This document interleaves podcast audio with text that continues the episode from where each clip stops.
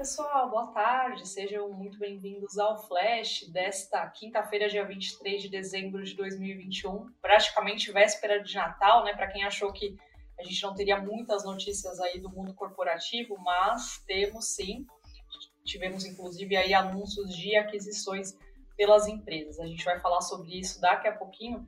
Eu vou listar para vocês aqui os destaques que a gente vai comentar no dia de hoje. A Sinqia anuncia a compra da Newcom por 422,5 milhões de reais e a ação dispara. O IPCA 15 fecha o ano com o maior avanço anual desde 2015. Raia Drogasil investe em startups por meio do fundo RD. MRV anuncia venda de imóveis na Flórida por 95 milhões de reais. TOTUS e Movida anunciam pagamento de proventos. Bom, a gente começa então pela Sinqia. A Sinqia, que é uma provedora de tecnologia para o sistema financeiro, ela comunicou que sua controlada Sinqia Tecnologia, que desenvolve aí operações no mercado de consórcios, consórcios de veículos, consórcios de casa, enfim, esses famosos consórcios que a gente conhece, ela assinou, nessa né, empresa aí da Sinqia, assinou o contrato para aquisição de 100% do capital da Newcom pelo valor de 422,5 milhões de reais. Com a notícia, as ações da Sinqia chegaram a disparar 9,35% na manhã desta quinta-feira. Mas por volta do meio-dia, elas já tinham aí desacelerado. Os papéis subiam 3,83% para R$ 16,53. Bom, para a gente entender um pouquinho como é que foi feita a transação, né? O valor, segundo a própria Sinca, ele será composto pelo pagamento de uma parcela à vista e também uma parcela a prazo, que será desembolsada em cinco prestações anuais. De acordo com a Sinca, o fechamento da operação, que já foi aí, a operação já foi aprovada pelo conselho da companhia, está programado para ocorrer em janeiro de 2022. Lembrando que a Newcom é uma das principais fornecedoras de tecnologia para o sistema financeiro no Brasil. É, ela é especialista em softwares usados por mais de 80 administradores de consórcio, é, de consórcio, né, aí ligadas aos principais conglomerados financeiros e montadoras de veículos. Atualmente, segundo informações levantadas pela própria Sinqia, a Newcom ela tem mais de 190 funcionários. E nos últimos, de, nos últimos 12 meses, aí, encerrados em 30 de setembro de 2021, a empresa apresentou receita bruta de 76 milhões de reais e o EBITDA, que é o chamado aí, lucro operacional, de 40 milhões de reais. Também em comunicado, assim que informou que a concretização da transação tem, dentre outros objetivos aí citados pela companhia, fortalecer a sua posição como provedora líder de tecnologia para o sistema financeiro, com um portfólio de produtos abrangente e uma base de clientes robusta. Essa é a, transa é a maior transação aí feita pela companhia, né, pela Sinqia, é, na história né, da, da, empresa. Levantamos aqui visão de, de duas casas de investimento, a primeira do Itaú BBA, né? Os analistas do Itaú BBA afirmaram em relatório que eles enxergam um anúncio como positivo para a Sinqia, já que é, ela aplicou aí com sucesso os recursos do último follow-on. Follow-on é quando uma companhia já listada na B3, né, já listada na bolsa, ela faz uma nova emissão de papéis. Na época, a companhia levantou 400 milhões de reais.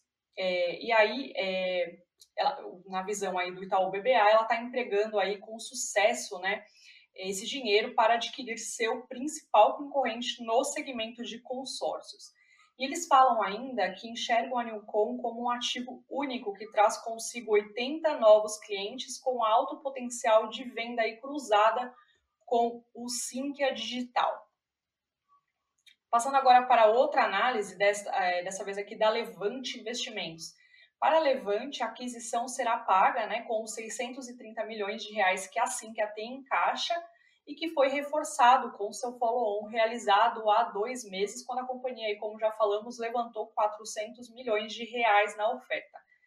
Na visão da Levante, a aquisição da Newcom é bastante interessante para a Sinqia, visto que impulsionará seus planos de crescimento, levando a uma receita anual pro forma de 430 mil reais, aí considerando os últimos meses até setembro. Com isso, a companhia fica cada vez mais perto de atingir a meta anunciada há dois anos atrás, quando ela apresentou seu plano estratégico, o Sync a 500, que tinha aí o objetivo de atingir uma receita de 500 milhões até o final de 2023. Sendo assim, a, a, a casa, né, a Levante Investimentos, espera aí um impacto positivo nas ações da companhia no, no curto prazo. Então, é, as casas aí reforçando que foi uma aquisição importante, né, principalmente para a companhia conseguir atingir aí o seu grande objetivo, né, o seu plano estratégico, que é chegar a esses 500 milhões de reais até de receitas, né, até o final de 2023. Bom, passando agora para outra notícia sobre o IPCA, né? A notícia não é muito boa. O Índice Nacional de Preços do, ao Consumidor Amplo, que é o IPCA 15, que ele mede, que a gente considera aí que mede a inflação oficial do país, ele registrou uma alta de 0,78% em dezembro em dezembro, após ter avançado 1,17% em novembro, de acordo aí com dados do IBGE. Com o resultado, o IPCA 15 ele acumulou um aumento de 10,42% no ano de 2021. Esse número, né, ele ficou abaixo aí da mediana das, das estimativas dos analistas, por exemplo, consultados pelo Broadcast, pelo Projeções Broadcast, que é o canal aí do Estadão é, que eles previam de 0,2% em um intervalo que, que ia de 0,67% e 0,96%. A gente teve essa desaceleração na taxa mensal de dezembro, só que o IPCA acabou encerrando o ano de 2021 com esse avanço acumulado de 10,42% até dezembro, muito acima do que a gente sabe que é a meta oficial da inflação de 3,75%. E aí o que aconteceu? Essa é a maior taxa acumulada até o mês de dezembro desde 2015, quando o IPCA na época, né, acabou fechando aí é, com uma alta de 10,71%. E aí é, ele mostra também, né, esse indicador acaba mostrando uma forte disparada em relação à alta de 4,23% registrada também no mesmo período lá de, do ano passado. Então, por mais que a gente tenha tido um número, digamos, melhor no mês de quando a gente compara dezembro, quando a gente vê aí o acumulado do ano, é, foi um número bem ruim, assim, e o pior, né, já registrado aí desde 2015. É, nós levantamos aqui a visão do Inter, né, o Banco Inter. O Banco Inter disse o seguinte, que o IPCA 15, é, ele teve forte desaceleração de 1,17% para 0,78% em dezembro e ficou ligeiramente abaixo das expectativas de 0,81%. Todos os grupos tiveram redução nas variações, destaque para alimentos, que variou 0,30% no período, né? E transportes, que desacelerou de 2,89% para 2,31%, e que ainda tem tendência de cair mais com a redução recente aí dos preços dos combustíveis. Outro destaque de variação ainda alta, apesar da desaceleração, foram os artigos de casa e vestuário. A inflação de bens ainda se mantém em patamar elevado em dezembro. Eles mantiveram, né? O Inter manteve aí a expectativa de PCA de 0,6% para dezembro, mas com viés de baixa. Também levantamos aqui a visão de outro especialista, o Leandro Vasconcelos, que ele é head da mesa de alocação alta renda e sócio da BRA. É, para ele, o IPCA, para ele não, né? Ele coloca aqui que o IPCA de dezembro ele fechou em 0,78%, impactado principalmente pelos sucessivos aumentos no preço da gasolina e da energia elétrica. Com isso, a inflação oficial fecha o ano aí de 10, com, em 10,42%. Ele diz o seguinte, que é importante salientar que para o próximo ano, embora não haja expectativa de uma inflação tão alta, não significa que os preços vão cair, mas que vão continuar subindo e em velocidade e em amplitude menor. Para que os preços, para que os preços caiam, sinalizou aí o especialista, seria necessário termos um cenário de deflação, Curiosamente, a inflação deste ano, que é a maior desde, desde 2015, só não foi ainda maior por conta da deflação no item saúde e cuidados pessoais, principalmente é, em relação aos itens de perfumes, desodorantes, produtos para pele e maquiagem, algum deles alguns deles com queda maior que 9% nos preços. Ao que tudo indica, né, segundo aí pontuou é o Leandro Vasconcelos, as restrições de circulação de pessoas e eventos fez a demanda por esses produtos cair, ocasionando aí uma queda acentuada nos preços. Então vale ficar de olho aí, porque é, é igual ele, ele comentou, né? Não significa que os preços vão cair, mas que a gente ele vai subir numa velocidade menor do que ele sobe hoje. Então isso é importante a gente ficar atento aí em relação ao cenário macroeconômico do país. É, Agora eu vou passar aqui para outra notícia, né? A gente fala final do ano, poucas notícias de aquisições, né? Mas também tivemos aí outra notícia pela Raia Drogazil. A Raia Drogazil ela informou que celebrou por meio do RD Ventures, Fundo de Investimento em Participações Multiestratégia, que é o RD Ventures, que é o, RD, é o fundo deles, né, da, da Raia Drogazil, contratos para aquisição de 100% do, do capital social da Amplimed, que oferece aí soluções para a gestão de clínicas e consultórios. A companhia também informou um acordo para a realização de investimentos visando aí a aquisição de 6,5% do capital social da Lab Exames, que é focada em exames laboratoriais, testes, check-ups e vacinas com opções para é, investimentos ainda adicionais no futuro aí pela companhia, né, pela Raia Drogazil. A Raia Drogazil também comunicou o contrato para aquisição de 12,5% do capital social da Conecta Lá. Essa Conecta Lá ela ajuda né, pequenos vendedores aí a comercializarem seus produtos em grandes marketplaces. E aí a Drogazil também vai ter o direito aí de preferência para deter até 20% do capital social da empresa e a compra dos direitos do uso do código da plataforma, né, chamada Seller, Center, dessa plataforma da Connect, da Conecta lá, né, que tem esse objetivo aí de ajudar o pessoal, os comerciantes, né, a entrar em grandes marketplaces. É, o, em nota, né, a Drogazil diz, diz, o seguinte, que os investimentos na Ampliped, na Lab, na Conecta, Conecta lá, foram feitos pela RD Ventures, como eu comentei, que é uma plataforma é, de venture capital da, da própria empresa, né, da companhia, e buscam acelerar a estratégia de digitalização em saúde da companhia, da própria RD, aí, a Raia Drogas. Bom, passando agora para outra notícia sobre a MRV. A MRV, a construtora, né, comunicou que concluiu a venda de dois empreendimentos localizados na Flórida nos Estados Unidos pelo valor geral aí de vendas de 95 milhões de dólares. A quantia ela representa aí um recebimento líquido de 77,4 milhões de dólares. Só que quando a gente fala aí do lucro bruto, é, a quantia é de 35,5 milhões de dólares, o cap rate, que é a taxa de capitalização de 4,3%, e o yield on cost, que é a taxa que mede o rendimento de dividendos aí da companhia com base lá no investimento inicial em uma ação de 7,6%. Em nota, a empresa informou que, além desses e dos demais empreendimentos já vendidos em 2021, ela ainda tem outros dois imóveis à venda lá né, no país com 391 unidades e aproximadamente um valor geral de vendas de 105 milhões de dólares.